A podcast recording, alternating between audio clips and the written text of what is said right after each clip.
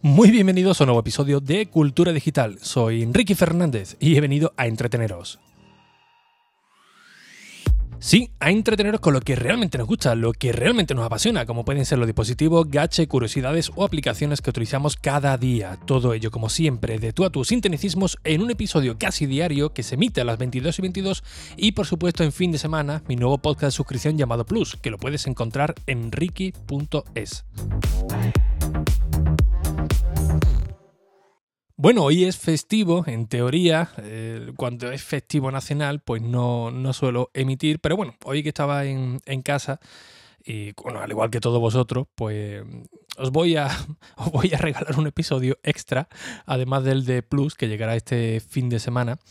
Y bueno, simplemente era comentaros mi breve experiencia con Stadia. Ya sabéis, el, bueno, para quien no lo conozca, Stadia es la apuesta de Google para llevar un paso más allá los videojuegos, los videojuegos, la mayoría de AAA, es decir, los que eh, más se venden, los que eh, tienen más, más éxito, llevarlo a un, a un nivel superior, ¿no? Normalmente cuando queremos jugar a algún videojuego, pues instalamos nuestra consola, eh, compramos el juego, lo descargamos, jugamos o compramos el, en versión física, metemos el CD, se instala y podemos jugar, ¿no? Lo mismo ocurre, por ejemplo, en, los dispositivos móviles, ¿no? Eh, descargamos un juego, lo instalamos en el dispositivo y ya está, ¿no? Aquí hay un montón de, variantes. Por ejemplo, eh, Apple tiene su propio servicio de suscripción de videojuegos, del cual por un precio único de 4,99 nos da acceso a más de 100 juegos y nos prometen que son juegos exclusivos para, para Apple Arcade y que no es necesario tener una conexión a internet, sino que lo descargamos y podemos jugar en cualquier momento, ya sea en el metro o en sitios donde eh, no tengamos cobertura o simplemente nos queramos mm, hacer uso del gasto de, nuestro, de, nuestra, de nuestra tarifa de datos. ¿no? Después tenemos otra opción que va un poquito más, más allá, eh, que es la que nos ofrece Microsoft con la Xbox. Eh, Microsoft lo que nos ofrece es la oportunidad de jugar a un catálogo de, juegos pagando una suscripción mensual, trimestral o anual. Tú, pagas un dinero y ellos te ofrecen un catálogo para que puedas jugar sin ningún tipo de restricción, siempre y cuando eh, estés pagando esa suscripción, ¿no? Y el juego la verdad es que es bastante, bastante bueno, todos los meses van, van añadiendo algunos y la verdad que eh, está bastante, bastante bien porque son juegos muy, muy conocidos. En el caso de PlayStation, pues básicamente tú pagas la, membresía para jugar online y de vez en cuando, pues, bueno, de vez en cuando no miento, todos los meses te van, te van regalando algunos juegos que, bueno, normalmente no, mm, no es de los que más gustan a la mayoría de, los usuarios, pero en el cambio de, de Xbox sí, porque son juegos, la verdad, que muy, muy potentes, ¿no? Y luego, pues llega otro, bueno, hay otros, ¿no? Como los que puedes coger alguna plataforma y descargarte los juegos para jugar en PC, pero bueno, eso ya es otro, otro, otra historia. Y después ha llegado Google Stadia que, como insisto, va a un nivel superior, ¿no? ¿Por qué? Porque se diferencia en, la, los demás modos de juego en que no necesitas prácticamente eh, ningún dispositivo, simplemente o un teléfono móvil mm, compatible, que hay muy, muy poco, un ordenador, que puedes tener un ordenador viejo y darle una nueva vida, o directamente eh, un mando, un controlador de Google Stadia, del cual te permite jugar online a varios títulos. Esto es importante remarcarlo porque Google Stadia lo que nos permite es jugar a cualquier juego, pero de manera online, en streaming, es decir, sin necesidad de descargar el juego ni en un dispositivo móvil, ni en un ordenador, en nada. Eh, nosotros nos conectamos directamente al servidor el, gran logro que tiene aquí en Google es que nos permite jugar con un mando, de, ya sea un controlador como el de PlayStation 4, el propio de Google Stadia, el de Xbox, el mando Pro de Nintendo Switch, pero tú estás jugando directamente en los servidores de, ellos. Y el gran logro es evitar el lag. Es decir, si tú estás jugando en un juego de coche y, y gira hacia la izquierda, pues que prácticamente no se note de que hay un retardo, de que lo estás haciendo en tiempo, en tiempo real. Yo lo he probado ahora, ahora que está el movimiento de pruébalo durante dos meses gratis, cancela cuando, cuando quiera. Y la verdad que me ha sorprendido gratamente, porque además con la cuenta que te ofrecen, que, cuesta 10 euros al, mes, te ofrecen algunos títulos eh, totalmente gratis para que tú puedas probarlo. Y después más allá, pues puedes comprar los juegos que tú quieras. Y he probado algunos y la verdad es que es que es extraordinario, ¿no? Sí es cierto que en algún que otro momento lo que es el mando me ha hecho algún, algún extraño, la calidad de imagen eh, no ha sido siempre al 100% a máxima resolución, pero la experiencia de decir, oye, estoy jugando un videojuego conectado a un servidor en Kentucky, por decirte, por decirte algo, pues la verdad es que eh, es sorprendente, ¿no? Mm, pero a, mí no me llega a enamorar, de, enamorar del todo, principalmente porque, bueno, es un servicio de suscripción que tienes que pagar sí o sí, y fuera parte, pues tienes que comprar los juegos. Vale, es cierto que si lo interpretamos como que Google Stadia es la videoconsola, tiene un coste de 10 euros al mes el apartado Pro, pues en un año eh, nos habremos gastado unos 120 euros, en dos años 240. Es decir, que lo podemos interpretar como si hubiéramos comprado una videoconsola y lo estuviéramos pagando a plazo. Pero con la diferencia de que con Google Stadia podemos jugar en cualquier lugar del mundo siempre y cuando tengamos una conexión Wi-Fi. E incluso en este año, eh, algunas, algunas televisiones inteligentes van a permitir que tú directamente con el mando de, de, Stadia de Google, pues te puedas conectar y jugar directamente en ese televisor ahora mismo si queremos jugar, pues tenemos que comprar un, dispositivo, un Google Chromecast, del cual hace de, enlace, ¿no? Pero bueno, mm, si no tenemos ordenador, si no tenemos nada de, esto, básicamente el propio controlador de, Google, el Stadia Controller, digamos que es el que hace de, enlace directamente con la, con la videoconsola.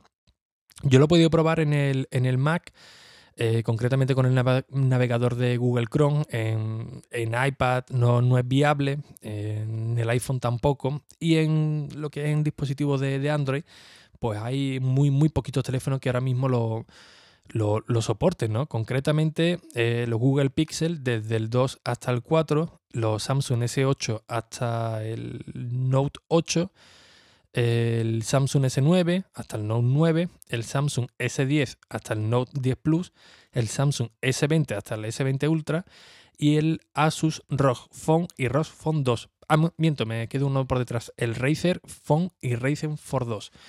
Estos son los únicos dispositivos móviles del cual tú puedes jugar a Google Stadia. En teoría, pues a medida que vaya pasando el tiempo, lanzarán nuevos equipos. Pero bueno, aquí también vienen eh, convenios con algunas marcas para potenciar los, smartphones, ellos también para Google Stadia.